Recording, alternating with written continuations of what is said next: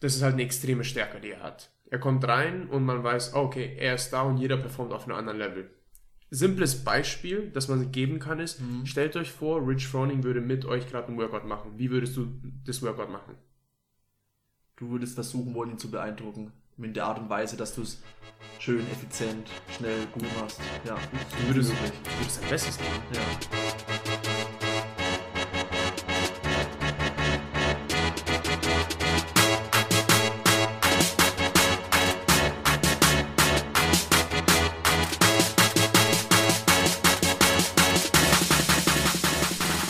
Servus Leute und herzlich willkommen zu Think Inside the Box, der Podcast zu Fitness, Training, Coaching und allen Themen um CrossFit herum. Ja, beim letzten Mal, Episode 2, haben wir gesprochen über die 3P hauptsächlich, heißt Purpose, Philosophy, Process. Ähm, warum es wichtig ist als Athlet, aber auch als Coach zu wissen, welchen, welchen Zweck man verfolgt mit dem Training, das man, ja, das man vollzieht. Und da haben wir schon angedeutet beim Thema Philosophy, beim zweiten P, dass es eng verbunden ist mit der Frage, welche Typen von Athleten gibt es, also welche Trainingsphilosophie verfolgt man, beziehungsweise eben welcher Typ Athlet man selbst ist oder welche Typ von Athleten man in seinen Stunden hat als Coach. Und haben da auch schon angedeutet, dass es Sinn machen würde, sich der Fragestellung mal in einer separaten Folge zu nähern. Das wollen wir heute machen, beziehungsweise wir machen eine Doppelepisode, weil es dann doch ein paar mehr Charaktere gibt, ein paar mehr Typen von Athleten und deswegen ist es heute Part 1, Episode Part 1, zu der Fragestellung, welcher Typ Athlet bist du, beziehungsweise welche Typen gibt es. Wir gucken uns heute die, die ersten Typen an. Ähm, aber vorher beantworten wir mal die Frage, was ist denn überhaupt die Basis dieser Betrachtung? Also auf welcher Quelle basierend machen wir das Ganze? Warum ist es relevant, das zu wissen, sowohl als Coach als auch als Athlet? Dann eben die einzelnen Typen und beim nächsten Mal wird die Liste vervollständigt. Thomas, was ist die Basis, auf der wir das Ganze heute betrachten? Ähm, ich denke, da kannst du mir Einblick geben, weil du dich in letzter Zeit sehr viel mit dieser Thematik beschäftigt hast. Ja. Und kurz bevor wir zur Thematik kommen, will ich kurz erzählen, wie ich überhaupt auf dieses Buch gestoßen bin, was wir dann auch gleich durchgehen werden, was die Basis sein wird für das alles. Es wird sein, dass es war ein Prozess bei uns in der Box, wo ich einen neuen Coach ausgebildet habe und da war es dann, am Ende so, dass die Person mir geraten hat, hey, dieses Buch hast du schon durchgelesen? Ich so, nein, es steht schon seit Ewigkeit auf meiner Liste. Es verfolgt mich schon, egal auf welcher Seite ich gegangen bin. Es ist immer in, wirklich in mein System, in mein Auge reingesprungen. Und dann habe ich mir das Buch über Audible gekauft und das Buch ist es von Brad Bartholomew, Conscious Coaching. Kein einfacher Nachname. Kein einfacher Nachname, aber wir haben uns Mühe gegeben. Und das Buch, also Brett Bartholomew, ist, der Kontext von ihm ist erstens Strength and Conditioning Coach. Das bedeutet, er ist ein Coach, der Athleten trainiert, die aus verschiedenen Sportarten kommen. Sei es aus dem NFL, sei es aus dem Fußball, sei es aus der Tennisspieler, der Golfspieler.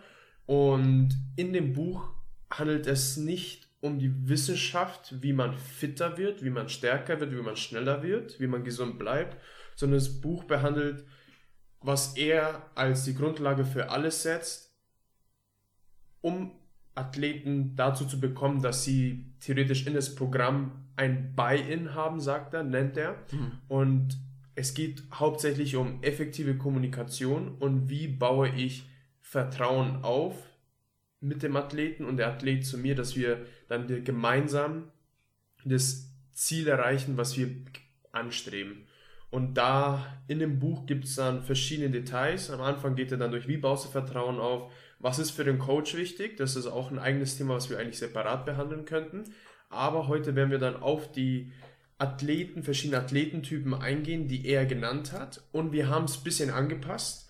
Und wir haben gesagt, okay, gut, ein paar Athleten, die er genannt hat, treffen zu in dem Bereich vom Strength and Condition. Stellt euch einfach die Fußballmannschaft vor. Da gibt es einfach verschiedene Athleten, die dort trainieren. Und bei uns im CrossFit ist es aber so, dass manche Athleten, die er genannt hat, nicht so spezifisch zutreffen, beziehungsweise nicht in unserer Kultur, die man in einer Box lebt, so oft gefunden wird. Und darum wird es dann heute gehen und es wird die Basis sein für alles, was wir dann heute besprechen. Und wir haben es ein bisschen angepasst, natürlich auf den Athleten in der Box, weil es auch sehr spezifisch war für das Strength and Conditioning, in der Strength and Conditioning Welt. Und jetzt stellt sich auch die Frage, warum ist es relevant? Und da haben wir verschiedene Perspektiven und da kann der René am besten auf die Perspektive des Athleten eingehen. Mhm. Vielleicht vorab noch, und ich glaube, das ist ganz wichtig, um den Kontext noch richtig einzuhalten. Also es ist kein CrossFit-spezifisches Buch, es ist eher aus dem Strength Conditioning-Bereich.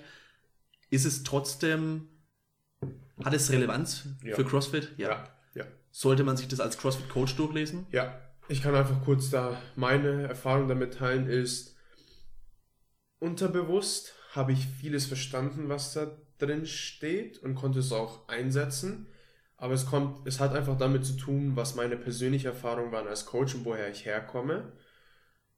Aber auch gleichzeitig ist es zu wissen, dass man es kann, sprich, man hat das, in Anführungszeichen, Talent dafür, aber man muss trotzdem den Einsatz reinstecken, um sich wirklich zu wissen, ah, okay, die Füße müssen schulterbreit stehen, sollten schulterbreit stehen in einem Squat man ist, die eine Sache ist es, man macht es natürlich, die andere Sache ist, man weiß es wirklich. Mhm, okay. Und dann kann man es theoretisch aus der Hosentasche ziehen, wenn man es dann benötigt, um es dann einzusetzen, anstatt danach, anstatt zu raten. Okay. Habe ich es gerade richtig gemacht oder nicht, sondern man hat wirklich ein Framework, wo man zurückgehen kann, eine Basis und sagt, ah, okay, das, okay, jetzt verstehe ich, warum ich keinen Bezug zu einem Athleten hinbekommen habe. Verstehe. Hat es Relevanz für den Athleten? Ja. Also auch Athleten ja. würdest du raten, sich ja. dieses Buch einmal ja so anzunehmen und zu lesen. Ja, okay. weil es zeigt, da kannst du, also als, als Coach, als ich es gelesen habe, habe ich mir auch die erste Reaktion war als Coach, oh Mann, klar, jetzt weiß ich, wie es funktioniert. Dann die zweite Reaktion war, welcher Athlet bin ich denn? Ja, okay, verstehe. Weil ich musste dann auch verstehen, für mich einerseits als Coach, welcher Athlet bin ich? Das bedeutet, das, was mich beeinflusst, kann auch sein, dass die Art und Weise ist, wie ich andere versuche zu beeinflussen, mhm. aber auch gleichzeitig als Athlet, was mir dann so, ah, okay, deswegen habe ich so reagiert, wie ich reagiert habe damals. Und mhm. auf einmal kann ich diese vergangene Erfahrung, die ich hatte, auf jetzt beziehen und daraus eine Veränderung in der Art und Weise, wie ich das Training angehe oder wie ich mit Situationen umgehe, die das Training betreffen. Mhm. Das geht ganz stark in die Richtung, ähm, was ich festgestellt habe, eher in meinem beruflichen Kontext, ähm, auf der Suche nach einem neuen Job, also wollte intern nach zwei Jahren in einer Tätigkeit was Neues machen und habe dann verschiedene Ansprechpartner, Leute, die ich als Mentoren wahrgenommen habe zu der damaligen Zeit gefragt, was soll ich denn tun, was würden sie mir empfehlen? Und habe irgendwann hab verschiedenste Ratschläge bekommen, natürlich. Und habe irgendwann für mich selbst festgestellt, klar, die Menschen geben mir den Ratschlag, der für sie selbst am besten funktioniert hat, beziehungsweise welche Lehren sie aus ihrer Vergangenheit gezogen haben und so hat, haben mir die Personen immer ganz individuelle Ratschläge gegeben und bis ich die Erkenntnis hatte, dass das etwas Vergangenheitserfahrungsbasiertes ist, hat es ein ganzes Stück gedauert, aber es hat mir dann extrem geholfen einzuschätzen, warum gibt mir Person A die, den Rat, Person B einen ganz anderen. Und damit konnte ich mir das wieder, ja, oder konnte ich das besser auf mich selbst reflektieren, was mir bei der Entscheidungsfindung geholfen hat. Also ich glaube ganz stark, dass es in die Richtung geht. Und das ist, glaube ich, auch die perfekte Überleitung zu der Frage, die du schon gesagt hast, warum ist es relevant? Ähm, wir wollen immer zwei Perspektiven abdecken, einmal die des Athleten, einmal die des Coaches für den Athleten, hast du jetzt auch mehr oder weniger schon beantwortet, Thomas, ist einmal sich selbst einzuschätzen. Das ist ja auch unsere Hoffnung, dass beim Anhören dieser Episode oder dann spätestens in der nächsten sich viele Athleten selbst wiedererkennen und sagen, ah, der Typ bin ich. Das wusste ich zwar vielleicht schon oder wusste ich schon bewusst, vielleicht auch nur unterbewusst. Jetzt wird es mir klar. Dadurch wird mir auch aufgezeigt, welche Stärken und Schwächen habe ich, wie kann ich an den Schwächen arbeiten und warum werde ich auch vielleicht genauso gecoacht, wie ich gecoacht werde und warum wird die Person im Rack neben mir mit ganz anderen Ansagen gedrillt und warum funktioniert es für mich und vielleicht auch nicht. Ähm, das ist so die Athletenperspektive, um auch vielleicht wiederum zu verstehen, was sind die links und rechts von mir, ähm, die mit mir in der Stunde trainieren oder mit mir im Open Gym trainieren. Was sind das für Typen von Athleten, um die auch wieder besser einschätzen zu können. Mhm. Die Coaches-Perspektive Perspektive kannst du besser geben, Thomas? Ja, und zwar so Coaches-Perspektive ist, und damit zu sagen, bevor ich damit anfange, muss man verstehen, was das Prinzip ist, wie man das anschauen sollte. bei dem CrossFit hat man als Coach, wenn man Stunden gibt, eine Menge, eine bestimmte Menge an Leuten in der Klasse. Und es kann sein, dass es acht Leute sind, zwölf Leute, 15 Leute, oder sogar wenn zwei Coaches sind, 30 Leute.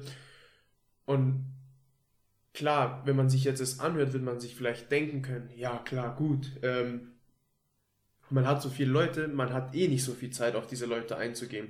Die Kunst ist es aber, nicht die Leute als eine Menge zu sehen, sondern sehe sie als individuelle Personen, die eine Menge ausmachen. Das bedeutet, wenn du ein Personal Training hättest oder jemand persönlich coachen würdest, dann würdest du dir für diese Person einzeln die Zeit nehmen. Mhm. Und dein Ziel ist es, in der Stunde zu versuchen, obwohl es 15 Personen sind, dass du jedem das Gefühl gibst, dass es ein Personal Training mit ihm ist. Und wenn du das, wenn du das von dieser Perspektive kommst, dann steigerst du den Wert, den du einem Athleten geben kannst, um tausendmal mehr, anstatt ihm Stempel drauf zu drücken, Schema F. Und das ist dann die Perspektive, wo man herkommt. Und der, warum ich jetzt damit angefangen habe, ist als Coach, es ist hart.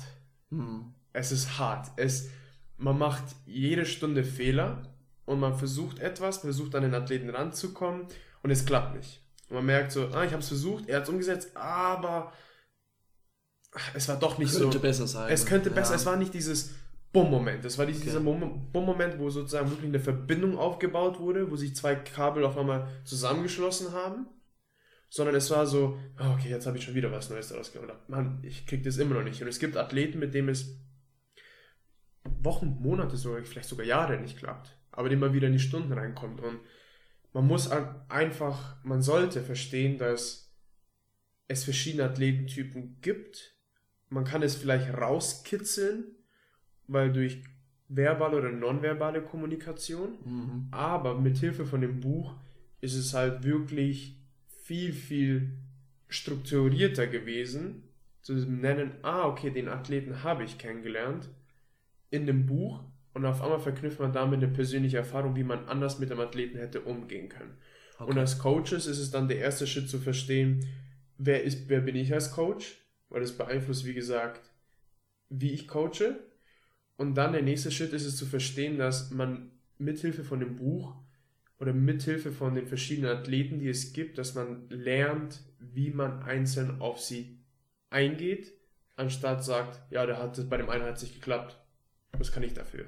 Mhm. Sondern es ist wirklich effektive Kommunikation und das als Hebel zu nutzen, um auch wirklich auf jeden Zugang zu haben. Und dass wirklich jeder das Gefühl gehabt hat, Mann, diese Stunde wurde für mich heute gemacht.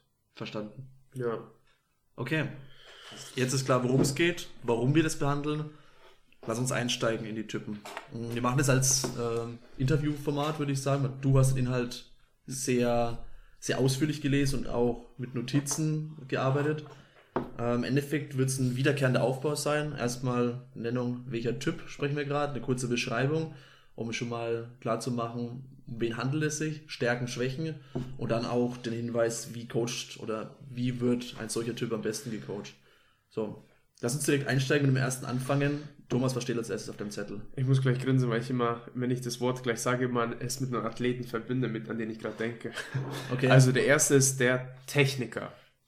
Und der Techniker, wie gesagt, der René hat es erwähnt, wir fangen mit den Stärken an, mit den Schwächen, die auftauchen können und wie man sich mit der Person, wie man Vertrauen aufbauen kann. Die Stärke vom Techniker ist, das ist die Person, jeder kennt sie in der Box, die man anschaut und sich denkt, boah, bewegt sich das schön.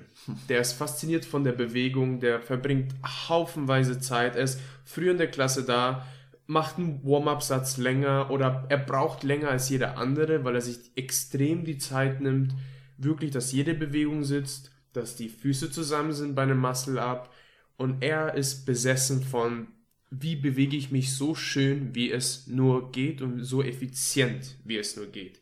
Und das wie man ihn auch charakterisieren kann, ist auch, er ist jemand, der wirklich, wenn man ihn fragt, hey, gibt es eine Übung, die dir nicht Spaß macht? Nö. Okay. Das ist seine Antwort. Der sagt, gibt es eine Bewegung, die du nicht kannst? Ja, nee. Ich kann jede, aber manche besser als andere, aber ich kann jede Bewegung. Okay. Ja. Das ist wirklich die Grundlage vom Techniker. Die Schwäche ist, etwas, was nicht direkt mit der Bewegung zu tun hat, aber es geht darum zu verstehen, dass der Techniker Schwierigkeiten hat, das, was er im Training einsetzt, auf der Fläche umzusetzen. Auf der Fläche meinst du? Auf einer Competition okay. beispielsweise. Okay. Nehmen wir mal für uns Crossfitter, die jetzt mal nicht sich qualifizieren für, für bekannte ähm, Competitions, zum Beispiel für den German Throwdown, Berlin Throwdown, sondern nehmen wir mal die Open her. Und in den Open, bei uns findet es als Event statt. Und Ja. dann ist der Platz vorgegeben. Okay, ich glaube, ich weiß, worauf du hinaus Der willst, Platz ja. ist vorgegeben. Das bedeutet, wenn er in einer Trainingsatmosphäre ist, kann er sich wahrscheinlich alles so herrichten, wie er es möchte, bis zu einem gewissen Maß. Mhm, Okay. Der Springseil liegt so da, wie er es haben will. Der Choke-Eimer ist zwei Meter neben ihm. Er hat seinen Langhantel ein bisschen weiter weggetan, damit er sagt, ich brauche eine bisschen längere Pause, um dahin zu gehen. Ja. Ähm, in der Trainingssituation kann er alles kontrollieren. In einer Competition-Szenario ist es das, was er nicht kontrollieren kann, was ihn beeinflusst und er nicht perfekt damit umgehen kann. Was ihn theoretisch aus der Spur bringen könnte. Beispielsweise, er macht, er hat, er ist bekannt für den wunderschönsten Squat Snatch. Mhm. Und davon bekommt er No Rap. Obwohl er eigentlich nie No Rap gehabt hat. Und er hat den schönsten Squat Snatch. Wieso bekomme ich einen No Rap? Okay. Also es ist dann die Situation, damit umzugehen, dass man nicht die Kontrolle darüber hat, was gerade passiert ist. Obwohl man gewohnt ist, immer die Kontrolle zu haben, weil es einem das gewisse Gefühl von Sicherheit vermittelt. Okay, verstehe.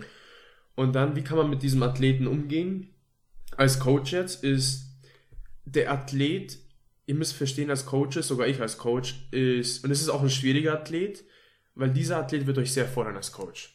Weil es kann sein, dass er mit dem Wissensstand, was er schon weiß, schon ziemlich weit ist. Vielleicht sogar weiter als Sogar weiter als ein angehender der Coach. Ja, sogar weiter als ein angehender Coach. Das bedeutet, diese Person wird euch extrem herausfordern, das nächste Level zu erreichen Okay. ist mir schon sehr oft passiert, wo ich gemerkt habe, Mann, die Kapazität, die ich habe als Coach, der Athlet hat sie gerade überschritten. Mhm. Und es motiviert dann einen als Coach mehr zu sagen, oh Mann, ich muss da jetzt echt tiefer reingehen. Was sind die nächsten Bedürfnisse von einem Athleten?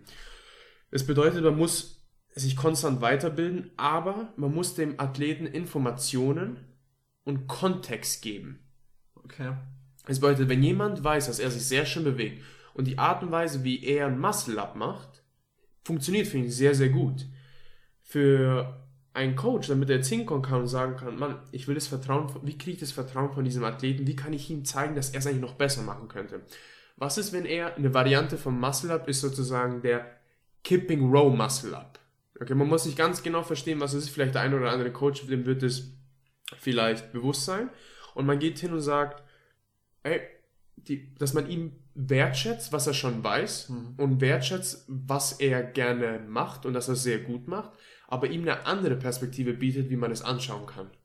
Das bedeutet, weißt du was, der Master, wie du ihn machst, ist perfekt, aber hast du dir schon mal überlegt, ein Szenario, wo nur weniger Raps drankommen und es darum geht, dass du sie schneller machst? Ah, okay. Und dann bietest du ihm eine andere Perspektive und er sagt, wow, das kannte ich nicht. Hast du schon mal den Uprise Muscle Up? Das ist der, wo man sich fast beim Lockout oben fängt Ja. und dann sich nur kurz rausdrückt. Im Vergleich zu einem Rowing Muscle Up ist er schneller. Und in einem Workout ist er dann dadurch auch schneller.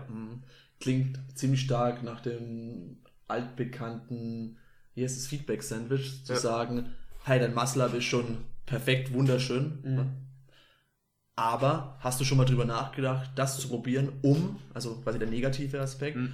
um im Competition noch schneller zu sein und wieder ein positiver Aspekt, ein Ausblick, was es bringen würde. Ja, okay. Und Mhm. Das das- ist die Art und Weise, wie man den am besten coachen müsste. Ja, also ich sage, es ist nicht die Art und Weise, es ist immer spontan. Klar. Es ist, aber es ist sozusagen ungefährer Wert, wie man jemanden einschätzen kann. Und dieser Technik oder diese Athleten können in einem Athleten alle auftauchen. Mhm, okay. Also es kann sein, dass in der einen Situation so ist und in einer anderen Situation mit einer anderen Bewegung, weil es bei uns im Cross so viele Bewegungen gibt, komplett anders reagiert. Okay. Und das ist die Art und Weise, wie man gefunden hat, wow, okay, wie ich auch persönlich gefunden habe, wie man mit dem Athleten dann umgehen kann. Dass man ihnen etwas zeigt, was er bis dato vielleicht gemacht hat, aber aus einer anderen Perspektive das Ganze nennt. Das kennt man selber aus einer Alltagssituation, man hat eine Erfahrung und man sagt, hey, hast du schon mal aus der Situation betrachtet? Ah, wow, das, das löst alle Probleme gerade. Okay. Ja. Um den Typen abzuschließen, würde ich jetzt aus Athletenperspektive mich fragen, wenn ich in diese Kategorie fall und ähm, auch realisiere, stimmt genau das, was Thomas und René gerade erzählen, dass die Schwäche ist, auf dem Competition Floor kann ich es nicht beeinflussen, das würde mich aus dem Konzept bringen. Wie geht der Typ Athlet damit um, mit einer Competition oder mit seinen Schwächen? Wie kann er die ausmerzen? ist, der erste Schritt ist, sich zu fragen und es sich bewusst zu machen. Hm. Bin ich das? habe ich das gemacht? Und dann sich zu fragen, wie bin ich umgegangen? Und dann würde ich auf zwei Seiten gehen. Einmal auf die reaktive Seite oder auf die proaktive Seite. Die reaktive Seite ist die, dass man sagt, ich habe auf diese Situation reagiert und ich habe mir nicht vorher überlegt, wie ich darauf reagieren möchte. Okay. Das bedeutet, der Abstand zwischen dem Reiz und wie man reagiert, sagt man ja, da ist ein kurzer, kurzer Moment, wo man sagt, ich kann mir jetzt überlegen, Da wird die Entscheidung getroffen. da wird die Entscheidung getroffen. Und es bedeutet, wenn man das nicht sich bewusst macht, dass man selber die Verantwortung oder die Kontrolle darüber hat, die Entscheidung treffen zu können, dass man gerade No-Rap bekommt, obwohl man eigentlich niemals ein No-Rap hatte. Weil sonst reagiert man auf die Art und Weise, dass man No-Rap bekommen hat. ja. Das heißt, die eine Situation ist reaktiv, No-Rap bekommt was, lässt die Stange fallen, 15 Sekunden gehen vorbei. Streitet sich mit dem Judge. Die proaktive Seite ist zu sagen, gut, ich bin wahrscheinlich nicht zu tief gegangen oder ich bin nicht ganz aufgestanden. Entscheidung gewählt und dann aktiv umgesetzt. Und das muss man halt in verschiedenen Situationen sehen. Es kann dann sein, dass der Techniker sagt, ich bin ziemlich engstirnig, wie man etwas macht. Also es ist die Art und Weise, wie man es macht. Man konnte mir bisher noch keine bessere Art und Weise zeigen. Aber als Athlet ist es dann zu sagen, anstatt zu re reagieren, sich vorher zu überlegen, wie möchte ich am Ende von der Fläche gehen oder am Ende von einem Workout gehen, wenn gewisse Situationen passieren, die ich nicht kontrollieren kann. Ich muss gerade spontan an ein Zitat, wäre vielleicht das falsche Wort, doch kann man eigentlich sagen, ein Zitat denken von Catherine Davidsdottir im Buch ähm, Tribe of Mentors, in dem sie auf die Fragen von Tim Ferriss hinschreibt, ähm, It's not outside events you can control, it's your mind, realize this and you will find strength. Und ich glaube, es geht ganz stark in die Richtung. Ja. Wenn man sich das einmal bewusst macht, dass man eben auf eine Judge-Entscheidung nicht, dass man die nicht beeinflussen kann, ähm, dann ist es eine ganz wichtige Erkenntnis, um entsprechend damit umgehen zu können. Ja. Und jetzt stell, stell dir mal die Frage, René, wie kannst du die Entscheidung vom Judge beeinflussen? Im Kontext von einem Squat Snatch? Dass er seine Meinung ändert, dass es ein No-Rap war? Auf keinen Fall damit, dass ich austick und ihn anschreie. Sondern? Dann sagen, okay, dann was müsste ich, was müsste ich denn anders machen? Vielleicht zu Boah. fragen, wenn, wenn, wenn das Squat Snatch ist vielleicht ein gutes Beispiel, da gibt es her, weil es nicht, äh, vermutlich zumindest nicht äh, viel Zeitdruck da ist, sondern zu fragen, okay, was hat denn nicht gepasst? Hm. Okay, ach so, du meinst, ich müsste also tiefer, okay, verstehe. Ja. Ja. Beispielsweise. Mhm. Also man hat dann gewisse Maß an Einfluss, den man hat, um dann den Judge umzustimmen, in dem Sinne, dass er dir wieder ein Rap gibt. Perfekt. Techniker, Haken dran. Der nächste Typ. Der Soldat. Okay. der Soldat. Ähm, wer schon mal mit diesem Athleten zusammengearbeitet hat oder so mal einen Athleten in der Stunde hatte, mir springt gerade sofort direkt einer in den Kopf rein. Keine das, Namen. Das, das ist der Athlet, zu dem du sagst, du nimmst mehr Gewicht. Mach ich. Ah, okay. Der die Befehle annimmt Ja. und ausführt. Er, er macht all das, was gegeben ist. Er versteht den Reiz vom Workout. Er weiß, was heute beabsichtigt ist. Er setzt es zu 100% um. Plus er legt eine Schippe drauf. Aber ein Soldat, würde ich jetzt zumindest so, du hast jetzt gesagt, er, er versteht den Reiz des Workouts und Soldaten würde ich jetzt auch so beschreiben, der gar nicht vielleicht weiß, was das Ziel der höheren Mission ist, aber trotzdem den Befehl ausführt, auch wenn er nicht weiß, warum muss ich jetzt das Haus stürmen oder so, oder wer Auch. ist da überhaupt drin, keine Ahnung. Ja, Okay. auch. Auch. Das Er macht es auch, wenn er vielleicht... Ja. Okay, Ja, der verstehe. hat komplettes Vertrauen, der kommt rein und er sagt, mach ich. Mach ich, Coach. Coach gibt mir den Befehl. Ich setz mich aus. ein. Ja. Wie, wie schnell soll ich auf dem Rudergerät sein? So schnell? Okay, ich mach's. und man weiß, dass es eigentlich keine schlaue Idee ist, aber er Ja. macht es trotzdem und er geht wirklich über jedes Detail heraus. Okay, Und er ist extrem zielstrebig, extrem prozessorientiert und setzt sich Ziele. Okay, das sind die Stärken, würde ich Das sind sagen. seine Stärken. Mhm. Und er pusht sich und findet wirklich Lösungen. Okay, Er sagt, hm, mein Overhead Squat fühlt sich nicht gut an. Woran könnte es liegen? Und er geht selber rein und sucht nach dieser Lösung. Oder er geht proaktiv an den Coach ran und sagt, hey, Coach, ich habe diese Probleme, wie kann ich es lösen? Wie kann ich es, wie kann ich einen Weg finden? Mhm, okay. Und das sind seine Stärken. Seine Schwäche, was auch gleichzeitig seine größte Stärke ist, ist sein Wille. Wie könnte sich das als Schwäche äußern? Dass er keine Pause macht. Mhm. Er gönnt sich keine Ruhetage. Es ist 24 Stunden, sieben Tage die Woche, nonstop. Und wir haben wahrscheinlich gerade immer einen Athleten im Kopf. ja, ich muss lachen und schmunzeln, weil mir gehen so ein paar Gesichter äh, im inneren Auge vorbei. Ja, und man pusht sich, der Athlet pusht sich nonstop. Er sieht Pause als eine Schwäche. Er hat diese, er sagt zum Beispiel, Pain is weakness leaving the body. Oder er hat diese Zitate auf, sein, auf seiner Stirn tätowiert und lebt sie wirklich jeden Tag. Und er sagt, was, das war easy, ich habe mich aufgewärmt, let's go, nächste Runde. Und aber auch gleichzeitig ich stelle mir gerade ein spiegelverkehrtes Zitat auf die Stirn vor, damit man es erkennen kann, wenn man in den Spiegel guckt. Okay, passt, sorry. Und als, wie man mit dem, wenn man jetzt aus der Coaching-Perspektive jetzt da rangeht, man, dieser Athlet ist als Coach, wenn man diese Perspektive annimmt, wie diese Situation kreiert wird, ist, man muss nicht viel machen, man muss nicht viel Überzeugungsarbeit leisten. Man geht rein und sagt, ich schätze deinen Willen so sehr. Okay. So hart wie du dich pusht, man, du kannst echt stolz auf dich sein, weil deine Fähigkeit durchzubeißen, wenn das Workout hart wird und trotzdem das Tempo zu halten und es trotzdem zu erfüllen, Hut ab. Dann ist es dann wirklich zu sagen, und es auszunutzen, da er auch ziemlich zielorientiert ist und detailbesessen ist. Mhm. Zu sagen, hey, verstehst du eigentlich die Details und die Wichtigkeit von Erholung? Das ist, glaube ich, die eigentliche Herausforderung als Coach, ja. richtig? Ihn dazu ja. zu bringen, auch mal Vernunft walten zu lassen, sei ja. es ähm, im Makro-Kontext mal einen Rest-Day einzulegen oder vielleicht auch äh, Active Recovery zu machen, was ja. auch immer. Ähm, aber im Mikrokontext auch vielleicht dem Worker zu sagen, es wäre clever oder es wäre gut für dich, an der Stelle die ja. bewusste Pause einzubauen, hm. weil du dann effizienter arbeitest. Ja, das ist der Athlet, der gerade sich eine Erkältung angefangen hat, aber trotzdem reinkommt zu arbeiten, mhm. um wirklich die Arbeit zu verrichten. Und wenn man dem Athleten bewusst macht, wie wichtig Erholung ist und ihm dann die Details darüber aufträgt, weil er selber so detailorientiert ist, dann wird er auch einen Weg finden, wie er das heißt wertschätzen kann und es auch dann umsetzen kann. Okay. Und das ist dann die Art und Weise, wie man auf den Athleten zugehen kann. Ihn respektieren für, für wer er ist, aber ihm bewusst machen, dass langfristig gesehen ist das hier auch wichtig und wenn du wirklich deine Ziele erreichen willst, ist es ein großer Teil davon, den du weglässt. Okay, verstanden. Cool. Der Soldat, Haken dran. Bumm. Jetzt kommt der Politiker. Und seine Politiker ist, wir haben den ein bisschen umgeändert und der Kontext, wie wir den Politiker herstellen, ist der Athlet, der wahnsinnig gerne in die Stunde kommt, wenn etwas drankommt, was er sehr gut kann. Hm. Was er verdammt gut kann, wo er sich denkt, ja, ist mein Ding heute. Und er lässt es jeden wissen. Er macht halt, in dem, in dem was er macht, oder das, was er kann, ist er verdammt gut. Seine Schwäche ist aber, er arbeitet halbherzig an Sachen, die er nicht kann. Hm, okay.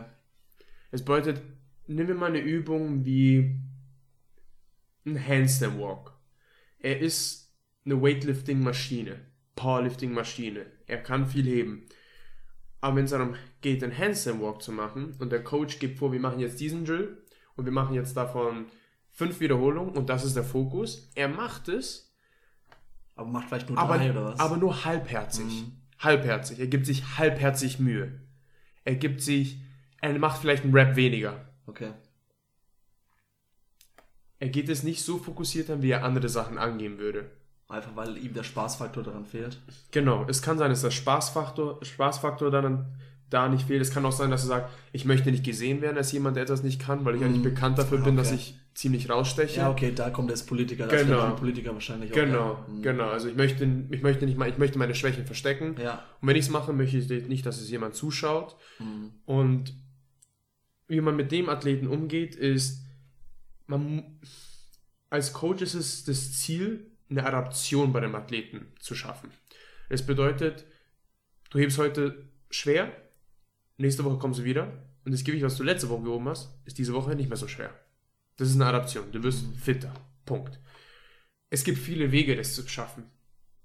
Um den Politiker reinzubekommen und zu sagen, hey, da steckt was in dir, wir müssen es da rauskitzeln, ist es, man muss ihm ein bisschen Freiheit geben. Okay, Freiheit. Freiheit, nehmen wir mal, wir haben jetzt eine Stufe von fünf Progressionen für einen Handstand Walk. Und wir sagen jetzt, der erste ist der Handstand Hold. Dann der zweite ist der Wall Walk. Dann der dritte ist vielleicht einfach nur ein Kick-Up. Das bedeutet im Freien.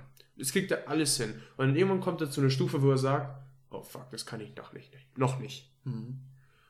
Und dann, wenn man diesen Skill dann gibt und er dann vielleicht das Gefühl hat, man, alle anderen schaffen es, dann kann man ihm eventuell ein bisschen Freiheit geben, indem man den Standard, den man gesetzt hat, auf seine Bedürfnisse anpasst. Indem man sagt, hey, wir machen gerade diese Übung, aber ich möchte, dass wir uns ein bisschen die Freiheit nehmen, dass wir es vielleicht so angehen können. Okay. Dass wir sagen, die Füße müssen jetzt nicht perfekt gestreckt sein, wenn du im Handstand bist. Du kannst ein bisschen den Scorpion machen Ja, oder was auch immer. ich will, dass du, ich will einfach nur, dass wenn du über Kopf kommst, dass einfach nur deine Füße zusammen sind. Hm, okay. Dass er dann einfach das Gefühl hat, auch ein bisschen die Kontrolle darüber zu haben, was er macht Ja, und man als Coach trotzdem eine Adaption in ihm schafft. verstehe. Dass man sagt, hier ist der Raum, den ich dir gebe, das ist das, was wir aber erreichen wollen und so kriegst du es hin. Okay. Ja. Wieder die Frage, ich verstehe vielleicht jetzt gerade beim Zuhören oder erkenne mich zum Teil wieder, ich muss zugeben, ähm, ich bin ein Stück weit ein Politiker, weil ich nicht gerne an meinen Schwächen arbeite. Was ziehe ich für mich als Athlet für Schlüsse daraus, wie ich mich vielleicht selbst dazu motivieren, überzeugen kann, nicht nur zu liften, weil ich das gut kann, weil ich stark bin, sondern auch mit dem Handstand Walk zu arbeiten und wie kann ich meine Motivation hochhalten, auch wenn ich eigentlich komplett gefrustet bin, weil es nicht klappt. Jetzt stelle ich dir die Frage, ganz simpel, René. Was wäre der Mehrwert für dich, wenn du diesen Skill könntest? Hands, Chest Above Pull-Ups. Ich weiß, die magst du nicht so gerne. Schade, ich habe mich mehr über das äh, Beispiel Handstand Walk gefreut. Ja. Mm, Ich würde konstant dran denken, dass ich mich in einem Workout, das vor anderen Leuten stattfindet, oder noch größer gedacht bei einer Competition und es drankommt, ich mich blamieren würde, weil ich es nicht hinbekomme. Oder ich Okay. so viel langsamer bin, dass ich mit Abstand der allerletzte in diesem Workout wäre. Okay, jetzt gerade, was er sagt, ist, das ist das, was er verinnern möchte. Also der ist gerade schmerzorientiert. Das ist er meine, sagt, meine Angst. ja, er möchte davon weg. Jetzt als Coaches können wir ihm etwas geben, wo wir sagen, wenn du das hier machst, kriegst du, hast du nicht mehr diesen Schmerz. Mhm. Und jetzt René, überleg dir mal, wenn du heute an diesen Skill übst und etwas machst, wo du wirklich merkst, Mann, ich bin echt sch- schlecht im Vergleich Mhm. zu mit wem ich es mache, wie würde deine Reaktion ausschauen?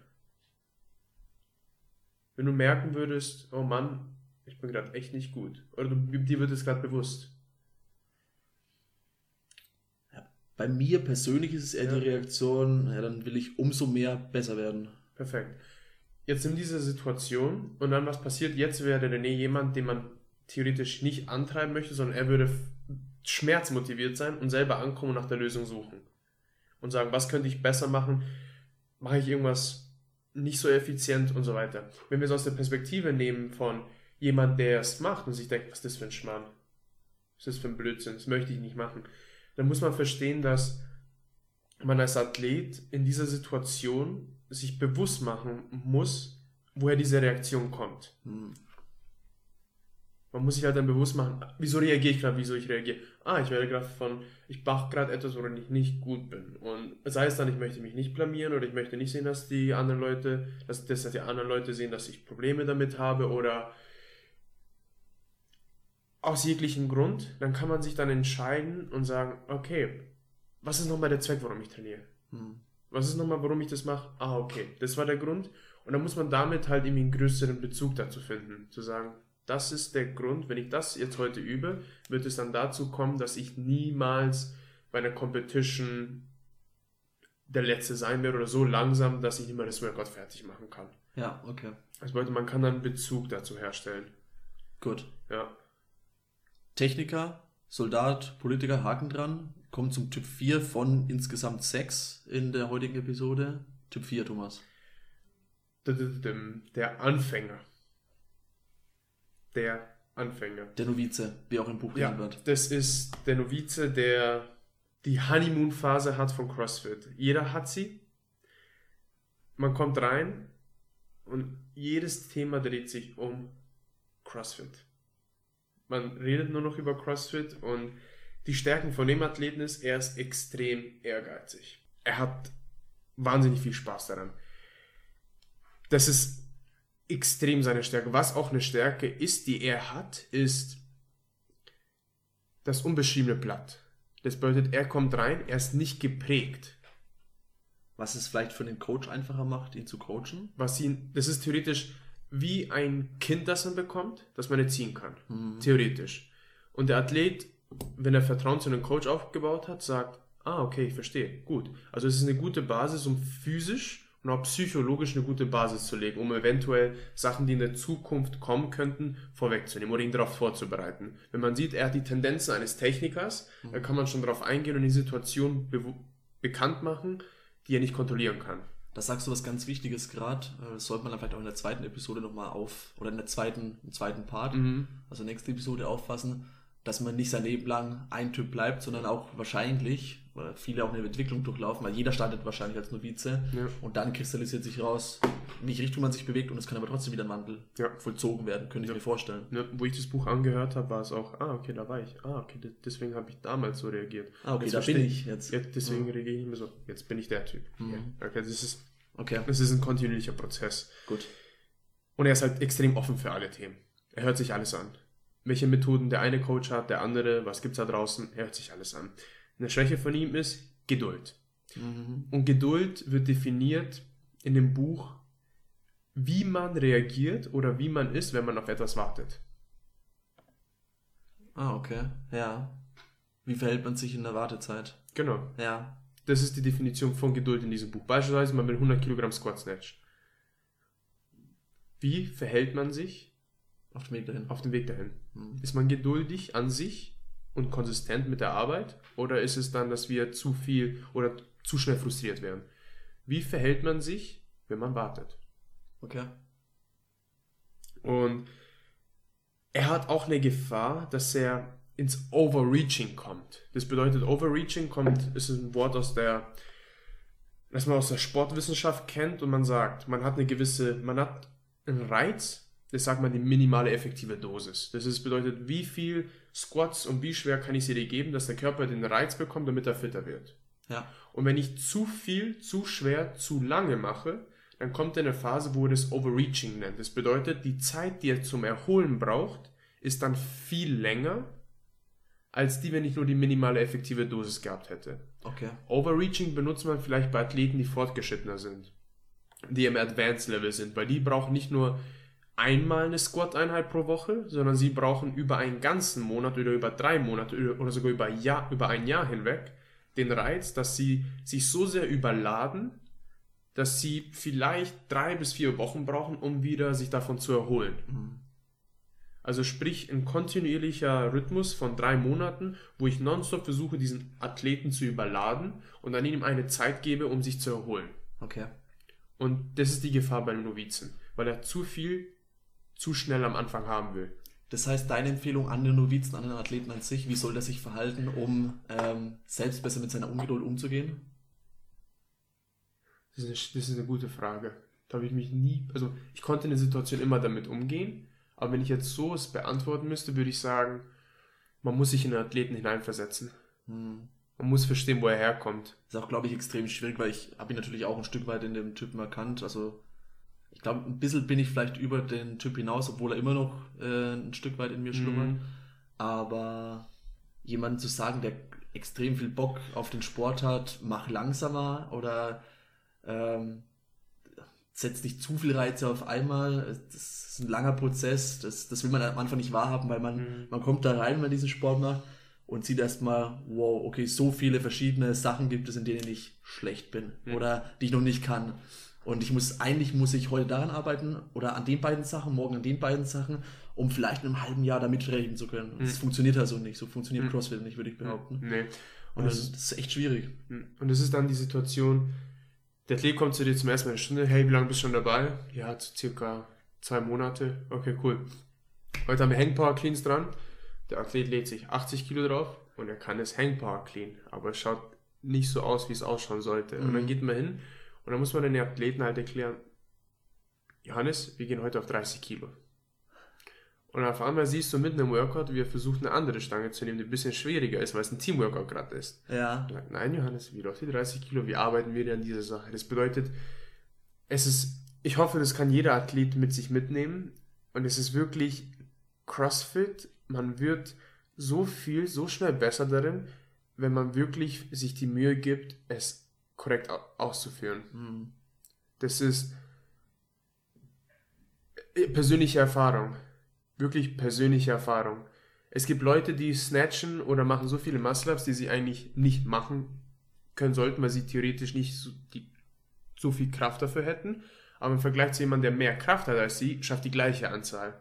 Und es ist extrem wichtig und die Basis für diesen Novizen ist zu sagen, ist ihm zu verstehen, wo er herkommt, sich wirklich in ihn hineinzuversetzen, weil ich weiß damals, als ich der war, dann war es für mich Gewicht. Ich will schwer heben. Was? Der eine macht schon 180 Kilo, gib mir ein Jahr, ich bin bald dort. Okay? Aber dann ist es dem Athleten eine Perspektive aufzuzeigen, die langfristig ist, um ihm zu sagen, hey, ich weiß, wo du gerade bist, wir müssen diese Zeit ausnutzen. Mhm. Weil diese Adaption, die du jetzt bekommst, ist magisch. Aber wir müssen auch das hier berücksichtigen, weil willst du zwei Jahre von jetzt sagen, dass du eine Verletzung hast, die dich sechs Monate raushaut? Hm. Wahrscheinlich nicht. Wahrscheinlich nicht. Würde jeder so beantworten, aber. Oder, ja. Oder willst du sechs Monate von, oder zwei Jahre von jetzt sagen, mein Muscle Up ist schon so in mir eingebrannt, dass ich seit eineinhalb Jahren bei den fünf Reps verstecke. Hm. Okay.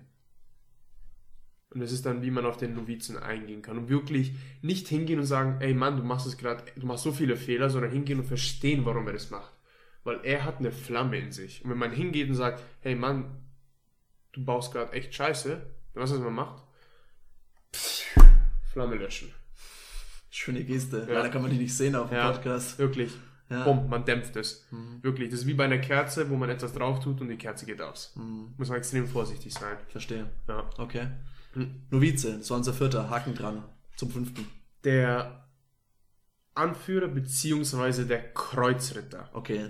Die Muss man dazu sagen, wir fassen gerade zwei Typen zusammen, die sich in unseren Augen ähm, ergänzen oder eigentlich ähnlich sind in einer CrossFit-Box. Ja. Warum ist das so? Einmal der Unterschied zwischen den beiden ist, oder fangen wir mit den Gemeinsamkeiten Ja. an. Die Gemeinsamkeiten ist, er führt mit der Person, die er ist. Sie wissen, dass er ist der Vorzeigeathlet. Er führt mit dem Beispiel, dass er reinkommt, sich aufwärmt, die Arbeit verrichtet, wirklich das macht, was er machen soll. Er kümmert sich darum, dass er seine Warm-up-Sätze macht. Er kümmert sich darum, dass er aufgewärmt ist, dass die Technik sitzt, aber auch gleichzeitig, er nimmt seine Stärken, die er hat, und transferiert sie auf die Menge. Okay. Das bedeutet, er ist, er ist jemand, der ziemlich viel Verantwortung, er übernimmt Verantwortung für alles, was er macht. Und er übernimmt es für sich und inspiriert damit auch andere Leute, die sagen, hey, was hast du, der Snatch hat heute nicht geklappt, woran lag's? Ja, ich habe mich lange nicht mehr aufgewärmt. Stimmt. Also ich habe mich nicht lang genug aufgewärmt, Entschuldigung Mhm. Ja. zu sagen, ah, okay, er bringt sozusagen Charakteristiken, die er hat, in andere mit rein, mit der Art und Weise, wie er als Person ist. Okay. Mhm. Und das ist, das ist halt eine extreme Stärke, die er hat. Er kommt rein und man weiß, oh, okay, er ist da und jeder performt auf einem anderen Level. Simples Beispiel, das man geben kann, ist, stellt euch vor, Rich Froning würde mit euch gerade ein Workout machen. Wie würdest du das Workout machen? Du würdest versuchen wollen, ihn zu beeindrucken. Mit der Art und Weise, dass du es schön, effizient, schnell, gut machst. Ja. So Du würdest, möglich. du würdest dein Bestes geben. Ja. Was ist, wenn er reinkommt und sagt, ja, ich, hab- ich fühle mich gerade echt mies, aber du was, wir machen trotzdem was. Was passiert mit deinen Ausreden, mit deinem Muskelkater? Ja, irgendwie denke ich mir, wenn, wenn er das kann oder wenn er das macht, dann soll ich das vielleicht auch so machen. Er holt das nächste Level aus uns raus. Okay, verstehe. Gutes Beispiel, das ja. macht's greifbarer. Ja. Ist gut. Der Unterschied zwischen den beiden ist, dass der Kreuzritter, der hat einen höheren, der hat einen höheren Zweck dahinter. Der sagt, ich, hab, ich identifiziere mit dem, was ich jetzt hier mache, etwas Größeres. Nicht nur den Sport an sich, sondern es hat für mich eine größere Bedeutung. Sinn fürs Leben sozusagen. Beispielsweise eine Art und Okay. Weise, wie man sich ausdrückt. Ein gutes Beispiel, den ich da nennen kann, ist zum Beispiel den ich hab David Goggins. Also er ist kein CrossFit-Athlet, aber er ist verdammt inspirierend und er sagt, die, also er fügt sich in Anführungszeichen mit Workouts Schmerzen zu, oder macht extrem kranke Dinge, nur um damit er sich bewusst macht, jeden Tag, wo er herkommt und wer er ist. Hm, okay. Und das ist für ihn seine höhere Bedeutung. Und sein Tool, was er nutzt, ist Training. Ah, okay. Huh. Verstanden? Ja. Und wie man sich mit dem Athleten verbindet oder beziehungsweise Vertrauen aufbaut, ist, man muss seine Werte kennen. Man muss verstehen, was seine Werte sind. Ich stelle es mir unheimlich schwierig vor, einen Anführertyp oder auch so einen Kreuzritter-Typ als Coach richtig zu coachen, weil ja, wobei es vielleicht hm, Es ist, es ist, es ist zweit gedacht, aber Ja. ist es schwierig? nee, Nicht. nee. Also ich habe bis jetzt noch nicht viel Erfahrung Mhm. damit gemacht, Weil der Typ auch nicht so häufig auftaucht. nee. Also Okay. persönlich vielleicht eine Erfahrung gehabt, aber jetzt auch nicht so intensiv. Mhm. Aber wenn ich mir das vorstelle, wenn du. Das Ding ist, diese Person übernimmt Verantwortung. Und wenn es bei dieser Person nicht läuft, sie wird den Weg finden, dass es läuft. Und wenn jemand anderes eine Lösung dafür hat, wird diese Person auch diese Lösung akzeptieren. Ja, Wenn es im größeren Zweck dient. verstehe. Okay. Ja. Und es ist dann wirklich, diese Person ist halt werteorientiert. Sie hat immer das Endbild im Kopf. Das, sie hat immer dieses Bild, wie möchte ich gesehen werden oder wie möchte ich erinnert werden und danach handelt sie. Und wenn Okay. man diese Werte kennt und wenn man sagt, hey, ist es dir wichtig, Nummer eins zu sein? Nee, für mich ist es wichtig, als die Person zu erinnert werden, die immer hart gearbeitet hat Mhm. und niemals Ausreden gehabt hat. Wenn man diesen Wert kennt, kann man auch danach mit ihm eine Verbindung aufbauen. Und er funktioniert sehr, sehr gut oder sie, wenn man Verantwortung abgibt. Welchen, welche Botschaft können wir den Zuhörern mitgeben, die sich vielleicht mit diesem Typ identifizieren? Ist, übernimm nicht die Verantwortung für alles. Okay, warum? Das bedeutet, diese Person lädt sich, wenn es nicht klappt, fühlt sich diese Person schuldig. Und sie trägt die ganze Mannschaft auf dem Rücken. Mhm. Okay. Und es geht dann auch wieder zu sagen, okay, was kann ich beeinflussen, was kann ich nicht beeinflussen.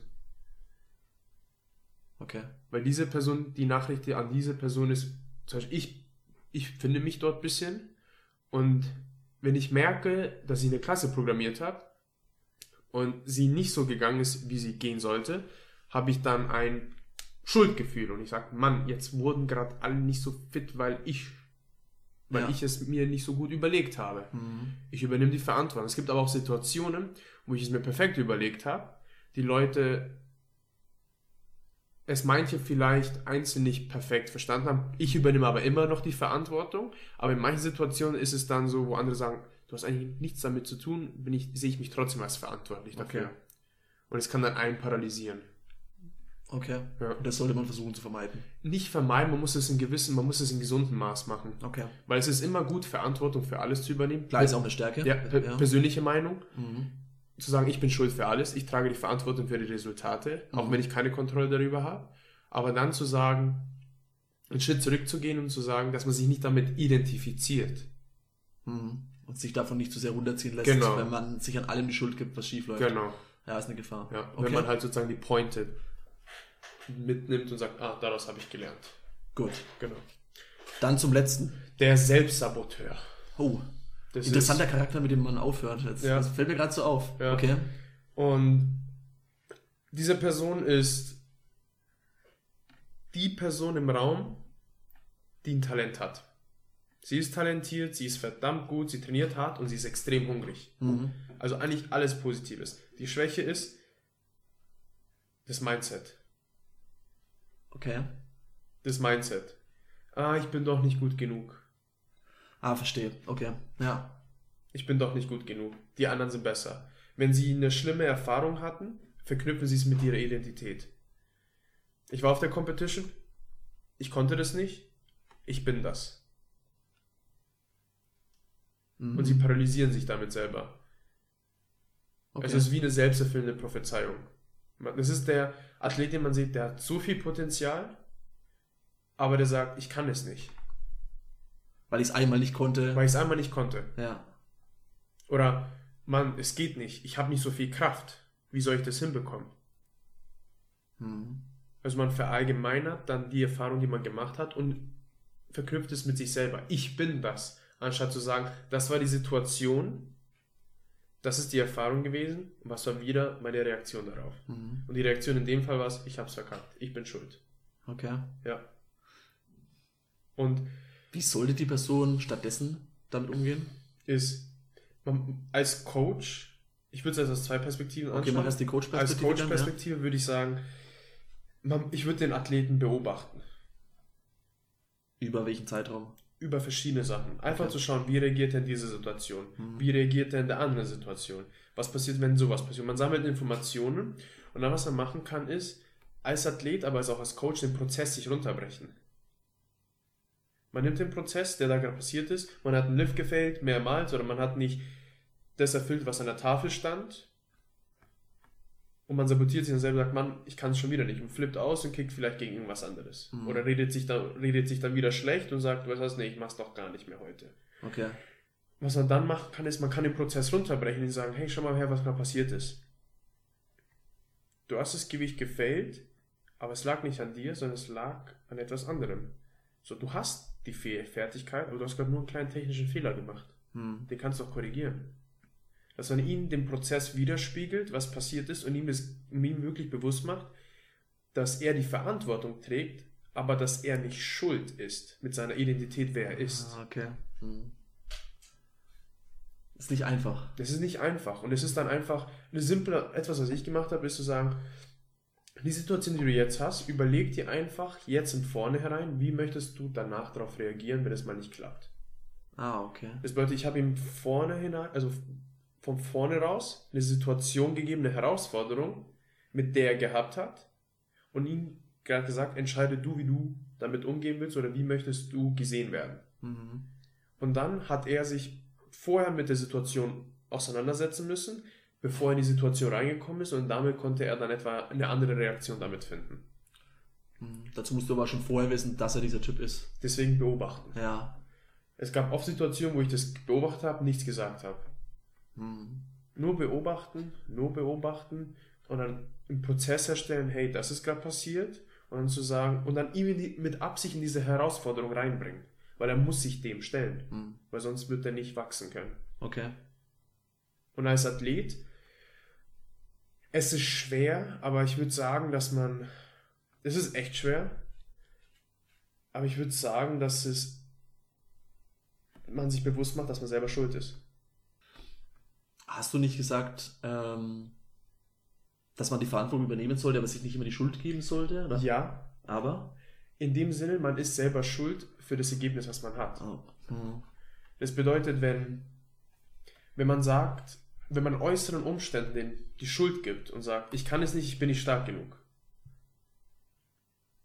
Ja, Mhm. weil du nicht an deiner Kraft gearbeitet hast. Okay.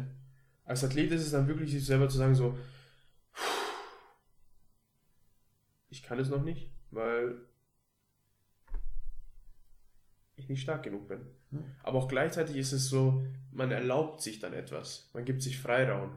Okay. Dass er sagt, hey, ich muss mich jetzt nicht jedes Mal fertig machen, wenn ich nicht die Arbeit reingesteckt habe. Das ist wie wenn man sagt, keiner hat die Erlaubnis, also das machen das ist von den Misfits, die sagen das, du darfst nicht sagen, dass es deine Schwäche ist, wenn du nicht extrem daran hart gearbeitet hast. Hm. Erst dann darfst du sagen, dass es eine Schwäche ist. Aber bis zu diesem Punkt darfst du es nicht erwähnen. Ja, macht irgendwo Sinn. Und das ist dann zu sagen, hey, ich bin zwar die Person, aber dass der Coach ihn bewusst macht auf eine Art und Weise, wenn der Athlet nicht selber drauf kommt, trag Verantwortung. Wenn du was ändern willst, wir kriegen das zusammen hin. Okay. Stell in diese Herausforderung rein. Warum können wir es noch nicht? Ich bin nicht stark genug. Aus welchem Grund? Okay, machst du dich deswegen fertig? Ja. Sollst du dich deswegen fertig? Bist du denn daran schuld? Nein. Können wir daran arbeiten? Ja. Mhm. Ah, Okay. ja. Mit Fragen bewusst in die Richtung lenken, in, in die du ihn haben möchtest. Dass er selber auf die Antwort kommt. Ja. Ja. Ja. Okay. Ich würde sagen, haben wir die, die erste Hälfte durch. Das war Part 1, Part 1 unserer Fragestellung, welcher Typ CrossFit-Athlet bist du? In der nächsten Woche kommt dann Part 2. Da machen wir dann die zweiten sechs. Ich glaube, wir haben noch sechs Stück. Das heißt, wenn ihr euch bislang noch nicht mit einem dieser Charaktere oder einem dieser Typen identifizieren konntet, keine Sorge, es kommen noch ein paar. Ähm, wenn ihr euch dahingegen schon mit einem irgendwie oder in einem wiederfindet, schreibt uns auch gern, was, was ihr für Schlüsse daraus gezogen habt oder für, für euch für Rückschlüsse ziehen könnt, was es für euer Training bedeutet und wie ihr vielleicht jetzt anders mit Situationen umgeht, als vielleicht noch bevor ihr dieses Wissen um euren Charakter hattet. Thomas, hast du noch Anmerkungen dazu? Wir hoffen, dass es wirklich mit diesen Charakteren, man hat sie mit vielen identifiziert, das auch von dir gesehen, wie du mit bei vielen genickt hast, aber dass man wirklich, wie der René schon erwähnt hat, dass wir dann damit euch vielleicht einen kleinen Einblick geben konnten in die verschiedenen Athleten, die es gibt und dass man dann wirklich sagt, ah, okay, wow, ähm, krass, ich kann jetzt anders reagieren auf eine Situation, die ich schon mal gehabt habe und dazu führt, dass ich dadurch als Athlet wachse oder als Coach dich besser verbinden kannst, beziehungsweise Vertrauen aufbauen kannst mit dem Athleten. Mhm. Sehr gut. Ich glaube, das war das perfekte Schlusswort. Mhm. Wie gesagt, nächste Woche Part 2.